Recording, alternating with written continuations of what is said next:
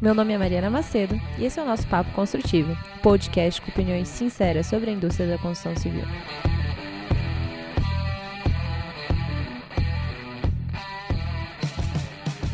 E aí, galera, nós estamos aqui mais uma vez com um convidado super especial. A gente está com hoje com o Fábio. Nós vamos falar um pouquinho sobre produtividade e competitividade é, no mercado da construção civil.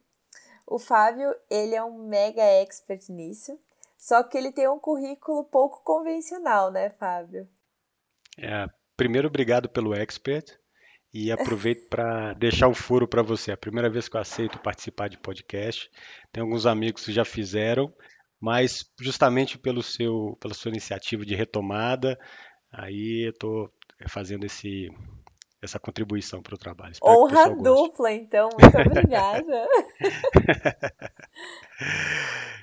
Mas é isso, eu tenho, eu tenho uma, um, um currículo é, um pouco outsider, vamos chamar assim. Eu sou emprestado de, de uma área, eu sou formado em ciência da computação e fiz minha carreira parte da minha carreira desenvolvendo sistemas, é, fui coordenador líder de área de desenvolvimento de sistemas, com focos bem, bem diferentes da, do, do, setor de, de, construção civil. Iniciei em infraestrutura urbana, telecomunicações, energia, é, saneamento, e depois, a convite da Autodesk, é, fui emprestado, vamos dizer assim, para a área de construção civil, de infraestrutura, na verdade, de modo mais abrangente, e dali fui muito bem recebido, tenho muita gratidão pelo segmento. Aprofundei em algumas áreas que já tinham tocado, que era óleo e gás e, e também mineração, mas a grande concentração no setor de AIC. Então, dali eu conheci os amigos que me ajudaram a formar um, um conhecimento desse, vamos dizer assim, uma experiência né, empírica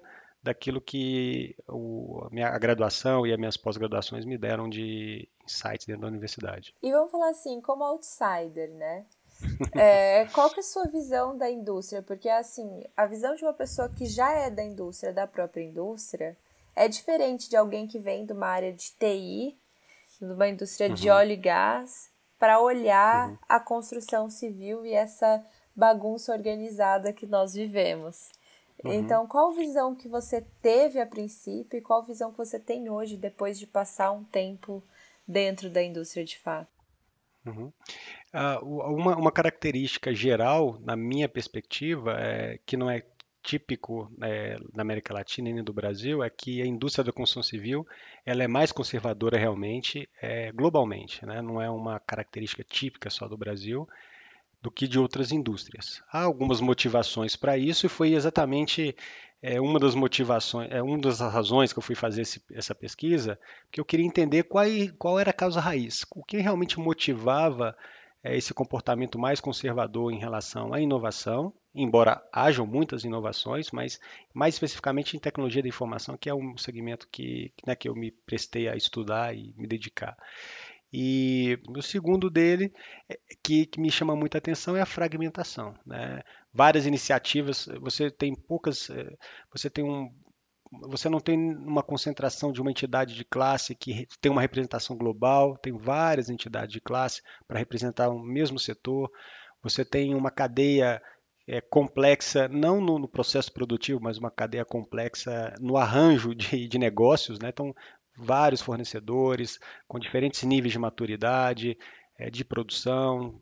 E, e, o ponto específico da, dessa fragmentação é curioso. Qualquer nova, novo movimento que surge em torno da construção civil, imediatamente criam-se vários núcleos e, eles, e uma corrida, uma corrida de quem chega primeiro. Então é uma característica que também me chamou bastante a atenção das, das outras. É, é essa ideia da, da, do conservadorismo e a descentralização. Acho que são os que chamaram mais atenção. Ainda bem que você não falou produtividade. Não, o ponto de produtividade, ele tanto o aspecto de produtividade e, e competitividade, é difícil você fazer comparações porque isso está muito relacionado ao mercado. Né? O aspecto de competitividade ele é muito interessante porque a história, a gente sempre se refere à produtividade como um fator fundamental da competitividade. Nesse setor, ele não é ele é importante, mas ele não é tão decisivo. Né? Por quê? Quais são os, te digo, os fatores que é, são é, assim, é, preponderantes no negócio, no empreendimento imobiliário, falando especificamente de construção civil residencial ou, ou é, de edificações, né? É, por exemplo, o terreno, a, a, localização do terreno, ele tem um fator é, sobre o resultado daquele empreendimento muito elevado em relação ao próprio método de construção que eu usei. Eu digo o seguinte: se você especificamente escolher um local errado, e você pode contratar o melhor arquiteto do mundo, fazer o melhor produto do mundo, que aquele aquele produto tem tá uma fadado ao fracasso. Está fadado ao fracasso. Não há nada que você faça depois desse processo, dessa fase desse processo, que é a escolha do terreno, que você consegue recuperar o seu empreendimento. Então, esse fator, alguns fatores desses de risco, eles acabam é, sobrepondo. Né? O aspecto, por exemplo, de, da imagem da empresa sobre a qualidade do produto, o tipo de produto, também é, a percepção disso é muito diferente. Às vezes é concebida muito mais pelo marketing do que efetivamente a tecnologia que eu usei, porque o produto é valorado pela aparência. Né? Então é como se a gente compra pela embalagem. Ninguém avalia, avalia de fato é, que tipo de tubulação está passando por trás de uma parede. Né? Então, é, posso ter um produto extremamente de maior qualidade, mas é, eu, a minha escolha é justamente pelo acabamento, o padrão de acabamento que eu coloquei na última camada. Então, por isso que falar de competitividade na, na, na, no setor de manufatura, por exemplo, é, isso é muito latente. Né? Então, você compra um telefone, é, você tem uma exigência muito diferente para utilizar o telefone do que você tem para um imóvel. Talvez pela nossa cultura, talvez pela pouca é, oferta de produtos diferenciados, não sei qual a razão disso, mas é, isso permite que a dinâmica da competitividade é um pouco diferente. Então, isso, por isso que eu disse que está muito relativo e a produtividade também. Né? Mas são fatores, sem dúvida, a produtividade é um fator fundamental. Mas falando de produtividade, eu estava lendo o seu mestrado. Falava com você em off, né? O importante, não é, importante não, é, não é escrever, o importante é ser lido. Então, mais uma vez, fico feliz. Então, mas é, realmente é uma leitura que vale a pena, me acrescentou bastante. É, com relação à produtividade especificamente, porque é, eu venho dessa área tecnológica, né? E um dos principais argumentos que a gente tem nos discursos de difusão de tecnologia é que a construção civil em si tem uma produtividade muito baixa. E no seu mestrado, é, assim, tem uma parte dele que menciona é, o paradoxo da produtividade e como talvez essa não seja uma métrica tão assertiva para a gente trabalhar é, e que existem outras métricas que podem ser utilizadas que talvez demonstrem o valor de fato da tecnologia de uma maneira mais clara para as pessoas que vão estar tá adotando e comprando essa ideia. E assim, é, é algo que eu nunca tinha parado para pensar. E... Uhum. Tecnologia é com, em dois pontos centrais. Um que é ganho de eficiência operacional, que é fazer melhor com mais eficiência, ou seja, aqui está o core da produtividade, da eficiência do meu processo produtivo. E o outro que é fundamental, que é o aspecto mais relativo à disrupção, que é o que me diferencia no meu competidor, que me coloca num lugar único para que eu realmente crie valor para o meu concorrente. Então são dois olhares distintos. Quando você foca numa tecnologia que traz ganho de eficiência operacional, que é isso que eu tratei na, na, na, monografia, aí a produtividade é exatamente isso, não necessariamente isso reflete em diferencial competitivo para o seu cliente, não necessariamente se reflete em valor para o seu cliente. É, então, aí é a dificuldade de você encontrar o valor da tecnologia em si, do investimento naquela tecnologia. Por quê? Meu cliente não valoriza esse investimento que eu fiz. Eu posso ter implementado, posso citar aqui, é, sistema de informação geográfica para fazer uma gestão mais efetiva do meu CRM, posso implementar Build Information Modeling para poder fazer uma colaboração mais efetiva, um melhor design do meu produto, um melhor produto, ou até ajudar no canteiro de obras, que é o nível de maturidade que está tá avançando agora, né? É, mas isso não necessariamente é valorizado pelo meu cliente, porque no final do dia, aquilo não impactou de forma é, significativa de eu ter um novo produto ou um produto diferenciado que meu cliente percebesse. É, porque é tudo sobre percepção de valor. Daí sai esse termo que é que, que, eu, que eu mencionei, que é o paradoxo da produtividade, que é o seguinte: se a tecnologia é, da informação está disponível né? Basta que você contrate e compre essa, essa tecnologia no mercado. O que me garante que esse investimento que eu fiz nessa tecnologia, que está disponível no mercado, que o meu concorrente não compre também e tem o mesmo diferencial. Né? Então, não se torna mais diferencial, porque ela está disponível. Então, esse é um primeiro paradoxo. Como eu me diferencio comprando uma tecnologia que não é minha, que ela está disponível no mercado, que o meu competidor pode comprar também essa tecnologia, vai ser tão eficiente quanto, quanto eu. Sim. Né? E cadê a diferença? Não, não, Qual que é a diferença na hora de fazer o bolo, né? Exato, exatamente. Aí a, a, questão toda é que o que diferencia é a forma com que a minha cultura organizacional consegue incorporar essa tecnologia e conectá-la no objetivo estratégico da minha empresa. Então, como é que eu uso essa tecnologia dentro da minha estratégia e, de, e como eu faço isso, né, como eu faço esse bolo, é o que vai me diferenciar. Uma linguagem mais simples seria o Sazon. Exatamente. É assim, eu, eu tomei, estou fazendo uso dessa tecnologia, como eu a utilizo e da forma com que eu utilizo é que é de fato minha, o meu diferencial. Né? E o outro, por outro lado, é o lado de que quando ela não está vinculada a essa disrupção que eu havia dito sobre a ideia da, é, desse, é, dessa diferencial competitivo, ou seja, no relacionamento com o cliente, aumento da receita, posicionamento em novos mercados, está na eficiência operacional, você não consegue mensurar de fato o retorno sobre o investimento que aquilo dá, na grande maioria, porque muitos dos ganhos são intangíveis. E esse é o ponto principal, de fato, né? Porque Exato. Como é que você vai apresentar algo, uma proposta de uma adoção que por si só já é algo disruptivo, considerando que a indústria é conservadora, e você não uhum. consegue provar um retorno? É. E aí acaba que você tem esse, esse, esse desafio às vezes, uh, eu vejo em tecnologia um, uma busca muito grande por ROI. Então, ROI não mede inovação. Né? Você não consegue medir retorno financeiro para alguma coisa que não está consolidada ainda. Então, eu não vou investir?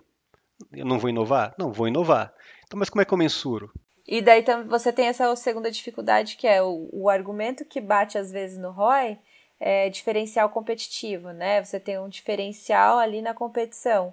Só que aqui volta naquilo que você falou novamente, que não é um diferencial competitivo, porque um está disponível no mercado e tá, o meu cliente final não vai reparar isso. Exato, ele pode não ser. É aquela história, comprei o BIM, estou me diferenciando. Bom, você pode estar se diferenciando, talvez sim, talvez não, ou talvez momentaneamente, até o que o seu concorrente também o faça. É, então é sempre o ponto da cultura organizacional e a estratégia da companhia que realmente fazem com que maximizem, a, né, que maximiza esse ganho é, da tecnologia. É, o outro aspecto que eu havia dito é, são a, os ganhos intangíveis. Né? Uma certa vez eu tive a oportunidade de ir com um diretor de engenharia e depois de ter feito um trabalho inteiro de apresentação de ROI, ele me disse, olha, sinceramente, o que eu preciso resolver de fato, isso aqui é interessante para mim, tem ganho de 2%, 3%, muito interessante, mas o que eu preciso resolver realmente é entregar as obras no prazo, porque a imagem que eu tenho hoje é uma imagem que eu nunca entrego no prazo. Então, entende que esse é um objetivo, ele, é, ele pode ser mensurado pelo prazo, pelo cronograma, mas ele não seria medido pelo retorno sobre investimento no diz respeito a lucro. Né? Tá a atender cláusula contratual e a satisfação do cliente. Então, a forma de enxergar a tecnologia da informação para a construção civil, ela precisa ultrapassar a ideia do mindset construído de racional, da racionalização, do tipo, ponho mil, tem que me voltar dois mil. Tem que ter ali um balance scorecard, scorecard, ou ter uma visão um pouco mais ampla de múltiplo critério para valorar os benefícios que essa inovação pode me trazer no curto, no médio e no longo prazo. E tem né? uma coisa que a gente estava falando em off, que também é prejudicial para a indústria da construção civil. Quer dizer, não sei se é prejudicial ou se talvez seja só uma mudança de mentalidade que a gente precise, é que a gente trabalha por projeto, né? Porque o nosso, uhum. o nosso fluxo de caixa está condicionado a projetos. Então, é natural que a gente queira fazer um investimento num projeto específico e obter retorno sobre esse mesmo projeto. Afinal de contas, o fluxo da empresa é condicionado a isso. Só que Exato. isso acaba sendo um problema quando a gente pensa em relação à inovação. Exatamente. É, e essa ideia que você colocou aqui, ela aparece na questão do ciclo do empreendimento. Então você põe um ciclo teórico de investimento que se espera é, de, de, um empreendimento, desculpa, não de investimento, de um empreendimento, à medida que o projeto legal está disponível, está pronto, eu tenho 36 meses para edificar aquele, aquele empreendimento. Né? Então eu faço basicamente uma gestão hoje estruturada por empreendimentos sendo seu próprio projeto, com seu centro de custo, toda a sua, sua gestão financeira. Isso é sadio tanto para o cliente quanto para a empresa, isso é bom. Né? É, em compensação com o aspecto de tecnologia, o ciclo tecnológico é diferente do ciclo desse ciclo de empreendimento. Então, se eu tenho 36 meses para edificar um, um, um, produto, ou de concebê-lo, né, aprová-lo e depois construí-lo, uma tecnologia em quatro anos é um século para uma tecnologia. Né? Eu acho que eu já troquei minha TV umas duas vezes em quatro anos. Então, eu conceber um smart building, um prédio inteligente, que ele vai ser valorizado por uma inovação dentro do meu edifício quatro anos antes. Isso, isso vai oferecer um preço diferente para o meu cliente. Para um produto que daqui quatro anos não, não, não necessariamente aquilo vai ter é, valor para aquele cliente. Então, esse é um ponto que impacta. O ciclo, há, há, um descompasso entre o ciclo de inovação da tecnologia de informação ou das tecnologias, né? É, em geral, com o ciclo do empreendimento. Então, esse é um primeiro aspecto que, que ficou muito evidente. O outro aspecto é com relação à inovação em si, a característica típica da inovação que deve ter uma maior tolerância a risco, permitir que hajam falhas, porque tem um processo de aprendizado intrínseco, tem um, um processo de prototipagem de teste desse projeto, e na construção por racionalização, né, que eu já havia dito, eu vou fazer isso sempre no empreendimento que já está acontecendo, onde já tem centro de custo e tem que dar retorno naquela obra. Aí entra um fator de risco onde se posterga esse investimento. Né? Então, são dois pontos centrais que eu preciso ter mais ambientes de teste, de prototipagem, poder errar, ter laboratórios. Isso não é parte da cultura da construção civil. E somado a esse ponto, esse segundo ponto, tem o fato também de que a inovação ela dificilmente acontece é, de forma isolada, inócua, né? E a gente vê que isso acontece com uma, é, muito, de forma muito frequente na construção civil.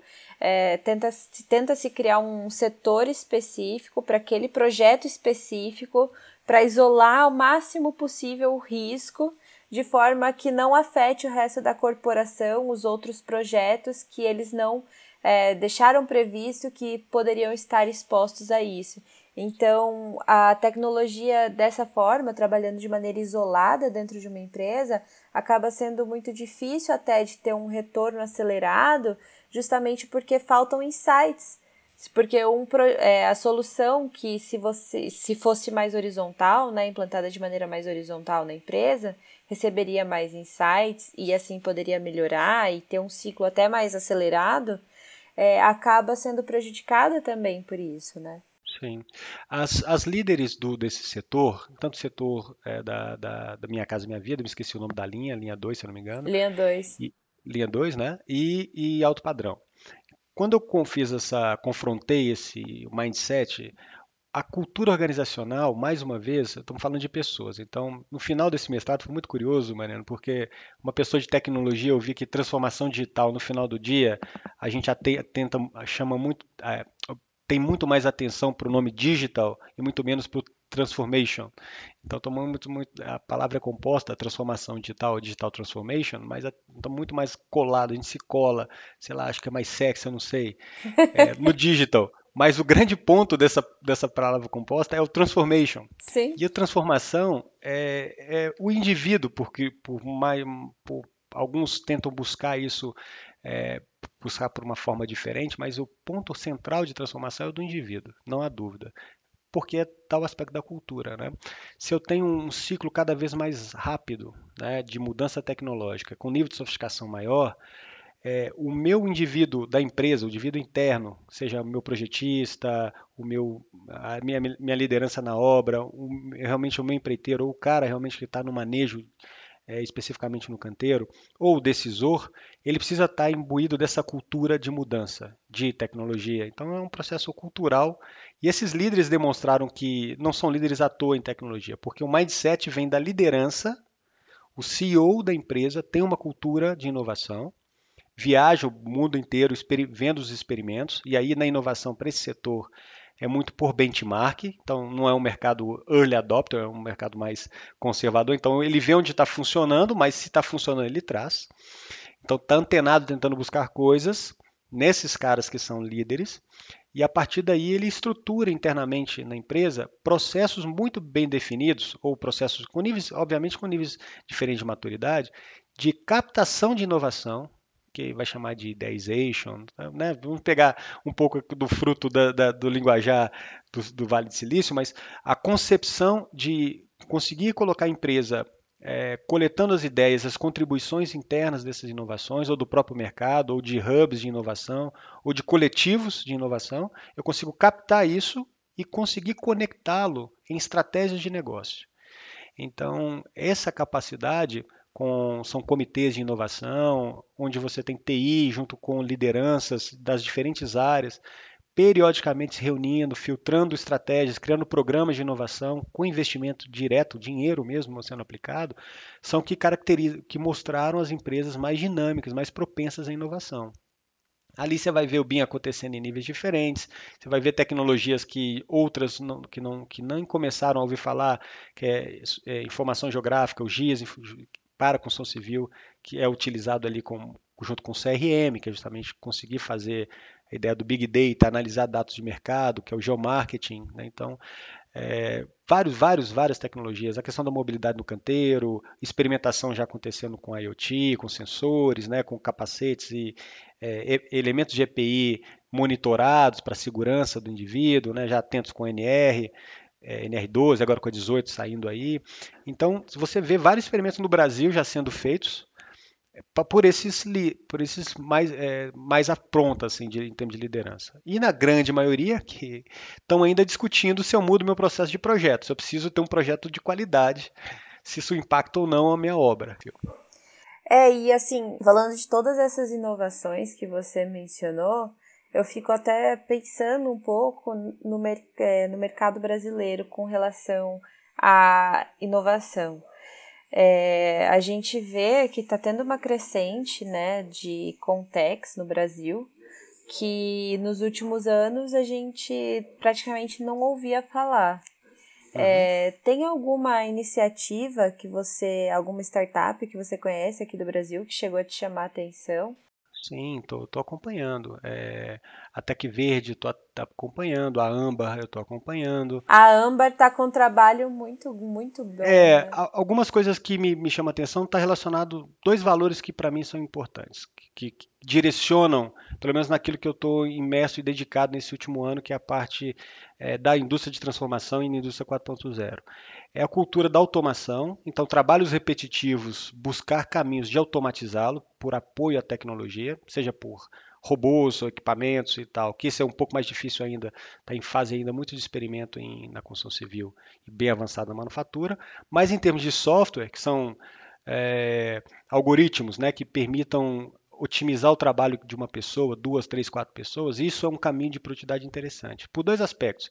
É ganho de produtividade, porque dá eficiência operacional, mas dá flexibilidade da empresa, porque sobram, vamos dizer assim, sobram recursos de valor para fazer novas coisas de novo valor. Então, essa automação é, um grande, é um, uma coisa de grande valor. Seria, para mim, dizendo a, a, a, a frases é, claras, assim, é um BIM com um Dynamo ou com outro outra ferramenta com, com Judiscripts que permitam que o cara, primeiro, faça projetos, é, reuso de projeto, padronização de projeto, ferramentas de modelagem que, né, que são sofisticadas, que permitam ter melhor qualidade na, na, do produto, né, da concepção do produto e da produtividade para elaborar o projeto, pensando em colaboração, mas ele também com um conjunto de otimizações de, que são coisas trabalhosas de, de é, layout, ajuste de coordenada, sabe? Trabalhos repetitivos de copy and paste, como chamar assim, que são automatizados. Então eu vi isso acontecendo. Isso é um ponto fundamental que eu acho que são ganhos. Ultrapassa um pouco a cultura, é, vamos dizer assim, o mindset do Brasil ainda de, de começar a tomar uma decisão de vamos começar a implantar a ferramenta de modelagem. Isso já para mim já está velho, né? É mais do que da hora que tem que ter uma ferramenta de modelagem com seus padrões bem definidos e com algoritmos que otimizem a minha modelagem repetitiva. A gente deveria estar falando agora de algoritmos. Sim, sem dúvida. Né? Mas uma coisa legal é que assim, as duas startups que você falou, que é a TechVerde e a Amber, um elemento que elas têm em comum é que ambas trabalham dando ênfase na padronização de processo construtivo. Então, assim, Exatamente. eles já cumpriram esse, esse primeiro step. Exato, é onde eu ia chegar. Que seria Perfeito, a padronização de projeto, então eles já têm tudo ok no nível digital, né? Já estão digitalizados nesse, nessa, já tem essa transformação, essa transformação já aconteceu ali na cultura Sim. de projeto. e eles estão proporcionando para o mercado essa transformação na parte de entrega de construção, que é aquela tendência Perfeito. que a gente vê, né, dos Modern Methods of Construction e do DFMA, que já é no, também uma coisa velha na indústria automotiva. Exatamente. E, e acho que você chegou no ponto. É, o primeiro passo de uma, uma padronização, depois eu tenho a, a ideia da, da, customização e da parametrização, né, os algoritmos para aumentar a produtividade em, durante a concepção do produto. Né? Agora, na hora de eu construir, conceber esse produto, essa eu acho que é uma parte que, que é rica, eh, vamos dizer assim, que é talvez uma parte de grande impacto do nosso desse, desse, desse ganho dessa padronização, que é poder incorporar novos métodos é, construtivos, novos métodos de, de, vou começar a falar mais de assembly, né? Novos processos de montagem, mais do que construção. Então, esses processos de montagem automatizados ou semi-automatizados ou assistidos por, por robôs, é, eles começam a ser cada vez mais viáveis, né? É, eu, eu, eu, costumava, no primeiro, na minha mudança na construção civil né, para manufatura, as primeiras semanas eles brincavam comigo assim, olha Fábio, essa indústria ela não permite que uma peça chegue eu consiga recortar um pedaço ou dar uma marretadinha. Tem que chegar milimetricamente. A minha escala é de milímetro. Então cuidado quando você, quando você usar o termo de high accuracy database. Eu usava esse termo, né? Ou modelo muito acurado. Cuidado, porque o nível de detalhe e precisão para a manufatura não suporta um conjunto de, é, vamos dizer assim, de especificações. Sendo bem técnico, assim, a gente utiliza mesh como parte de, de, de estrutura geométrica no modelo de construção civil, porque a escala é métrica. Se eu errar 10 centímetros, é aceitável. Na manufatura, se eu errar 10 milímetros, 1 milímetro, sei lá, 5 milímetros de precisão, dependendo de onde for, aquilo vai me dar um trabalho é, enorme para poder. E, é, e, o impacto é grande, né? Então, esses dois estão atentos a isso, é isso que eu ia dizer. Isso que eu ia falar que é o principal ponto que você tocou da, é. da indústria da manufatura é com relação ao impacto, porque há muitos anos eles já, já estão acostumados a fazer testes de ciclo de vida dos produtos deles. Então, Exato. eles sabem qual é o impacto de 2 milímetros a mais ou a menos em uma engrenagem no, no esquema do ciclo de vida. Agora, a gente falou em ciclo de vida, a gente sai correndo, né? Porque daí a gente está falando é. de um terceiro ponto da construção civil que ainda tem muito a se desenvolver. Sim, e eu acho que a parte divertida para a gente, Mariana, que nós estamos dedicados a, a oferecer tecnologia que dá para fazer isso de forma digital. Né? Então, assim, que acho que é o grande, a grande vantagem da construção civil é que ela pode a, se acelerar com os aprendizados das outras, das outras indústrias. A, a indústria chama de Digital Mockup, que é a ideia do modelo BIM integrado com Clash Detection e com simulação é, sendo aplicada. Né? Isso, isso para a indústria de manufatura era chamado Digital Mockup conseguir montar o prédio inteiro, né, o meu componente inteiro, de forma que eu faça uma construção virtual. Está é, tá ótimo. Então, esse aprendizado, nós estamos no mesmo pé. A construção civil está no mesmo pé da manufatura nesse sentido. O que falta realmente é a estrutura de colaboração de vários atores é, atuando, concebendo esse, esse produto. Que é né? aquele primeiro ponto e na hora que de a fabricar, gente falou. Né? Exato, né? exatamente. E na hora de fabricar, eu ter a garantia que aquilo que eu, que eu comprei vai chegar para mim com aquela especificação que foi de projeto. Então, esse é o salto que eu acho que a construção civil vai fazer. Isso envolve logística, método construtivo, capacitação das pessoas, e muita comunicação, né? ferramentas, absolutamente, comunicação, gestão, né? planejamento, a parte de planejamento. Você imaginar como é que é hoje uma linha de produção, que é uma esteira andando em linha reta, né? É, é uma esteira é, circulante, né? Ela sem parar, ininterrupta, e você tem que ter o um material disponível o tempo inteiro se o material falha naquele determinado momento, a minha produção vai, vai chegar lá na frente faltando coisa. E não é uma peça, não é só um equipamento que vai, dar, vai ter falhado, são centenas, é um lote inteiro. Isso é uma característica né? muito interessante, sabe? É, acaba uhum. entrando num novo paradoxo. É, eu estava lendo um livro, se eu não me engano, é Make Think Imagine, que ele é de um engenheiro mostrando como praticamente a gente deve à humanidade as áreas de engenharia, então eu gostei muito porque eu sou engenheira. É, mas nesse livro, ele tem uma passagem dele que ele fala assim: é, embora a velocidade nossa de produção seja muito grande, é, o que acontece é que com a nossa é, com a diminuição da flexibilidade que a gente tem uhum. ao implantar esses sistemas, é, os atrasos, quando algo falha, eles são muito maiores. Uhum. Então, assim. É... É, nós temos um sistema que ele funciona muito bem se não tiver falhas. Se tiver falhas, temos um grande problema. É, então, assim, a é. construção civil, vamos dizer assim, por mais que ela ainda não esteja nesse sistema de produção, né, e, e colocar numa esteira aqui e sair na ponta ali, a gente tem essa vantagem da flexibilidade. Quer dizer, vantagem não sei até que ponto, mas é muito interessante pensar no meio termo, talvez. Né? Não, você tocou num assunto que foi o que mais me entusiasmou no meu mestrado, quando eu estava olhando para o processo produtivo da construção. Eu peguei um pedaço da engenharia de produção, algumas monografias, para discutir realmente como é que é o processo produtivo. Né? É, e, e, foi muito interessante, fazendo analogia para eu entender a diferença de um para o outro. Né? Então, é, por exemplo, uma fábrica é fixa, a fábrica da construção civil hoje é móvel, né? cada canteira é uma fábrica. Então é diferente você conceber um, um processo onde a minha fábrica está sempre estática num lugar, comparado com a outra que a fábrica, uma tá, uma fábrica minha está no sul, a outra temporariamente no sul, outra está temporariamente no nordeste, outra temporariamente no sudeste. Obviamente, mérito para a construção civil que ela sabe fazer isso melhor. O outro aspecto também fundamental é o produto é construído a céu aberto. Isso é uma das coisas assim, parece simples, mas é, é divertidíssimo você imaginar. Eu vou ter uma fábrica onde eu, o produto que eu estou construindo está aberto ao, ao, ao, espaço, né? a questão, as questões das intempéries, está aberto ao ambiente. A fábrica está num ambiente seguro. Eu estabeleço quem pode entrar, quem pode sair, os espaços todos estabelecidos. Isso me permite ter mais padronização. Né? O que eu queria falar efetivamente é que essa, essa indústria que tem essa, essa esteira que eu mencionei, tudo encaixotadinho, é uma indústria que também está em revolução. Né? O que, que ela está buscando hoje?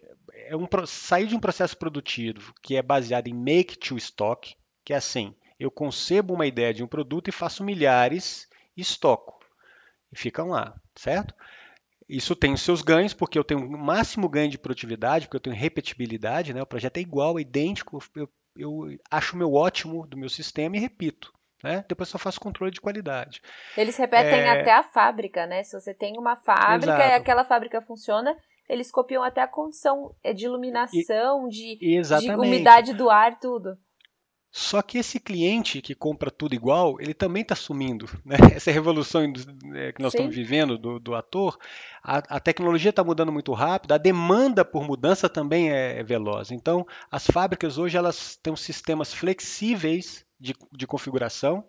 Se você pegar, por exemplo, a fábrica da FCA, da, da, Jeep, lá em Pernambuco, se você for visitar, ele consegue conceber um carro com base no pedido que foi feito da compra online. Então ele sabe, pela demanda que eu tenho da compra do meu cliente, que tipo de carro que eu tenho que fabricar. Obviamente, se eu estou fabricando um Jeep da cor vermelha com um tipo de acessório A, é diferente do Jeep da cor azul, que tem uma classe A, B e C.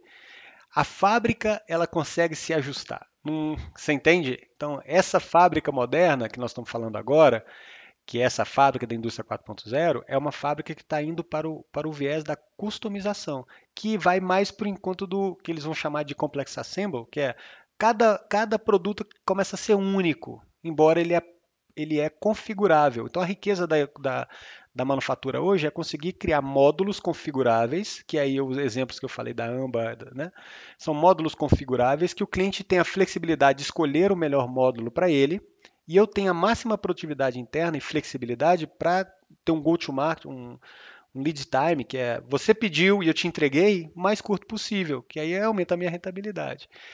A construção civil já enxergou isso e está indo para esse caminho. Então, madeira lá com, com a que falei aqui no Brasil, mas aqui eu chamo bastante atenção, que é a Caterra nos Estados Unidos. Eu tive a oportunidade de ver mais de perto, é, com madeira, né? Então com wood frame. Aí você tem algumas com, com steel frame. Tem, você está tendo diferentes materiais que estão sendo explorados que estão permitindo gerar esses tipos de módulos customizáveis e fábricas que são mais flexíveis.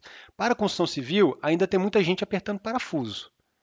Mas as, a, a, o que eu estou vendo é uma questão de tempo, de começar a colocar uns robozinhos ali e começar a apertar as coisas para a gente ali. Então, você, falou, você falou de colocar robozinho.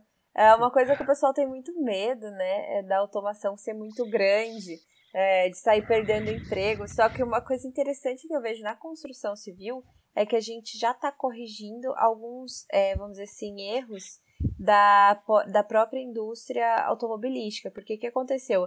A indústria automobilística ela teve um, vamos dizer assim, uma crescente nessa parte de utilização de robôs, né? Então uhum. a gente tinha ali as linhas de produção de carros praticamente 100% ali com robôs com uma interferência humana mínima.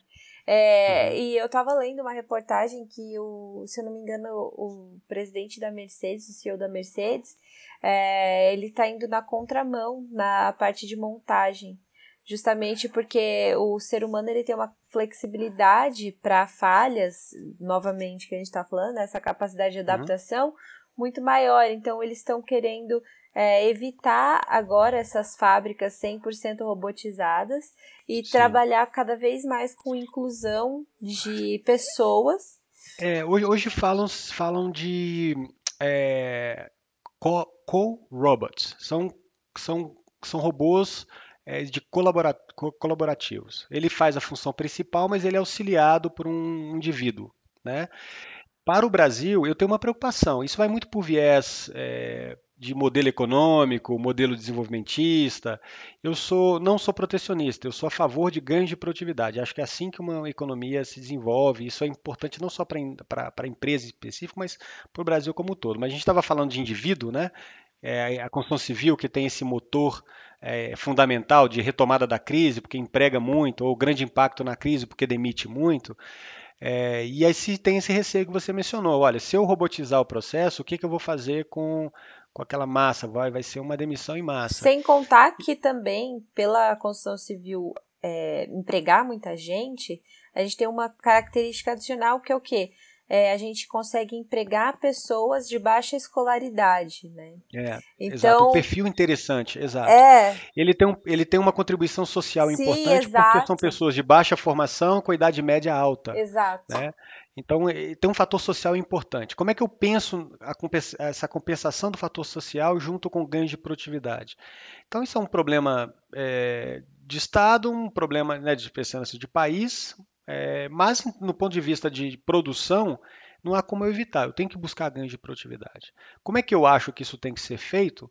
Primeiro, olhando pelo lado que é inevitável. Né? Ou você realmente, efetivamente, busca ter ganhos de produtividade, que ele tinha falado lá, não esquecendo dos principais pontos da competitividade que eu já tinha alertado, Sim. não necessariamente é a produtividade, mas ele é um fator importante, senão acabo que eu dou espaço para outros entrantes, né?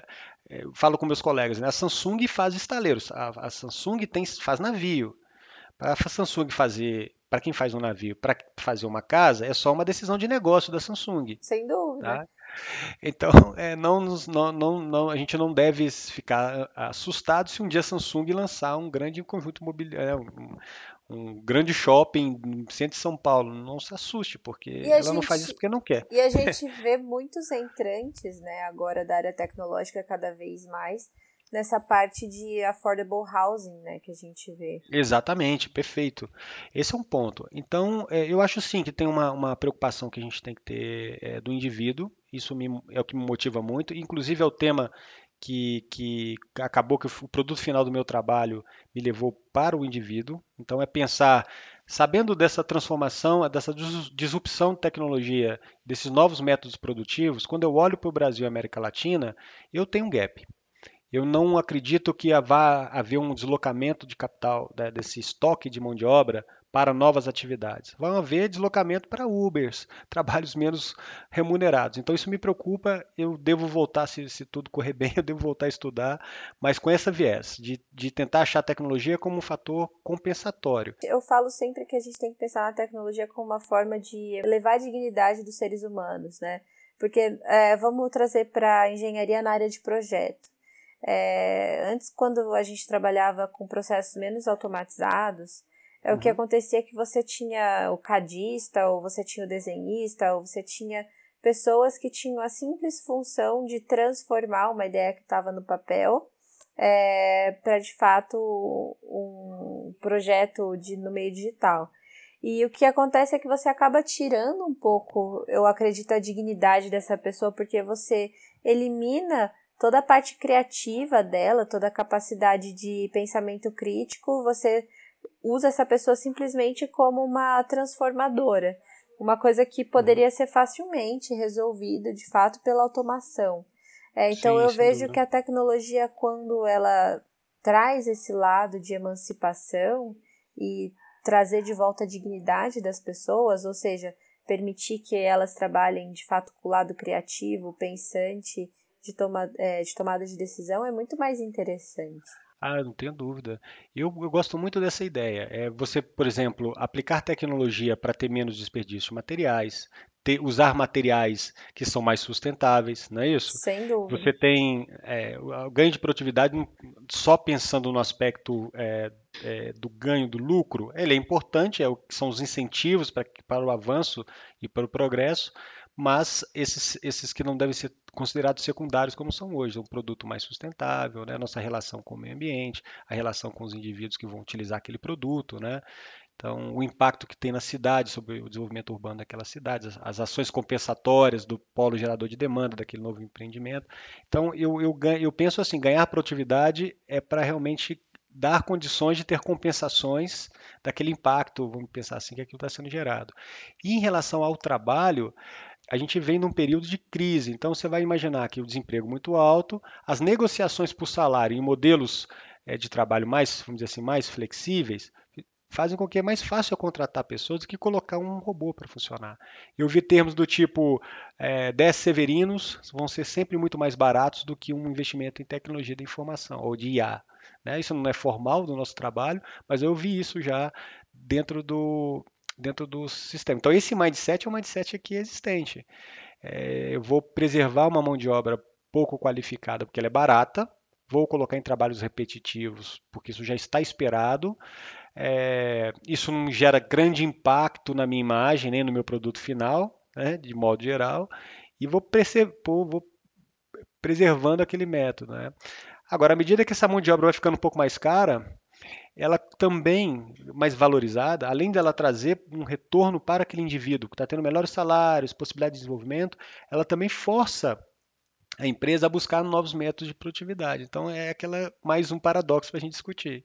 Quanto mais a gente dá condições de trabalho, esse, esse trabalhador ele tem que mostrar produtividade suficiente que não compense a substituição do seu trabalho por um, um robô. Aí é onde eu falo, tenho, tenho três filhos, né? É, quais são as profissões do futuro? Aquela que seja ligada com gente. Muito técnica, a não ser que seja engenharia ou arquitetura, que sejam inventivas, que sejam criativas. Tudo que for muito relacionado, muito próprio do ser humano, para mim é alguma coisa que, que tem um futuro. Aquilo que é muito parametrizado, repetitível, customizável, é, vai ser substituído por um software, por uma máquina. Isso é inevitável. A questão é quando. Né? Isso, talvez o Brasil é mais, mais longo, mas isso de fato vai acontecer. Eu aposto na indústria do entretenimento.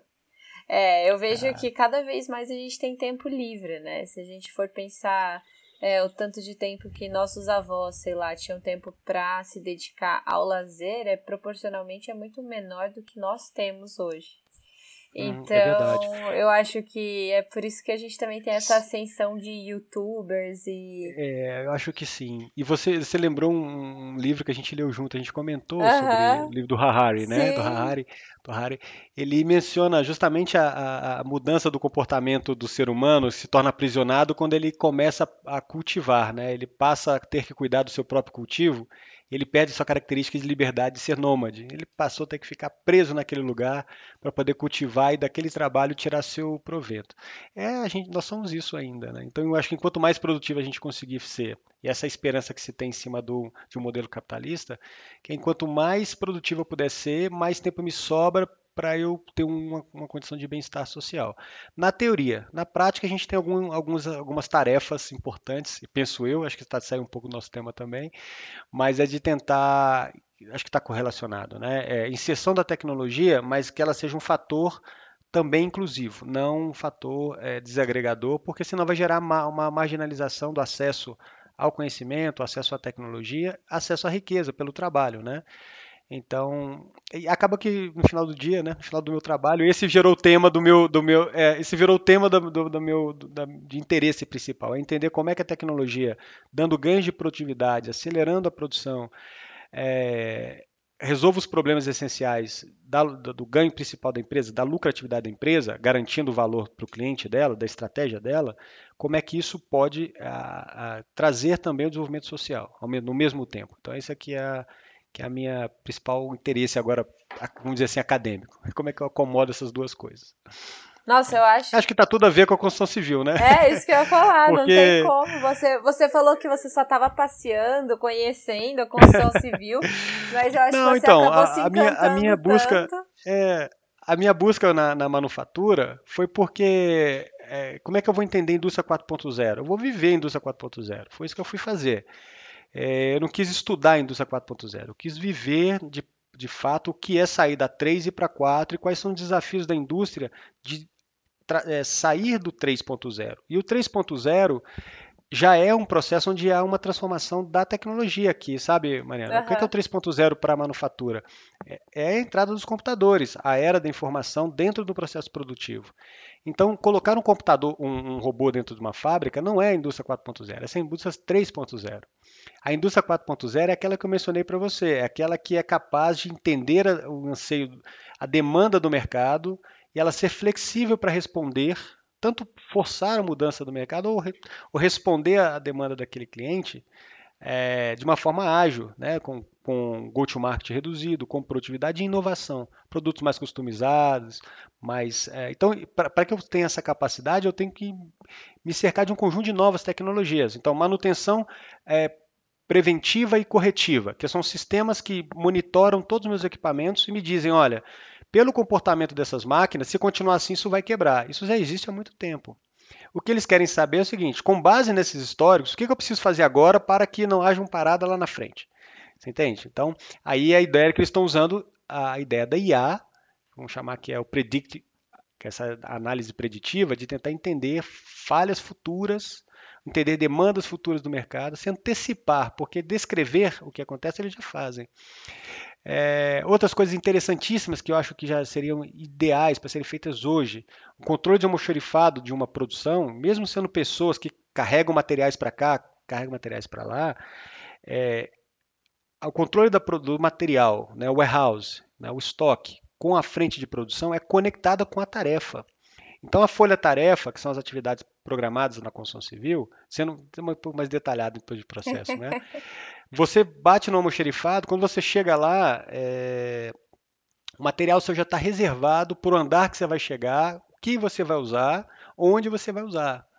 Tá? Então, é, basicamente, esse é o mindset da, da, da indústria 3.0.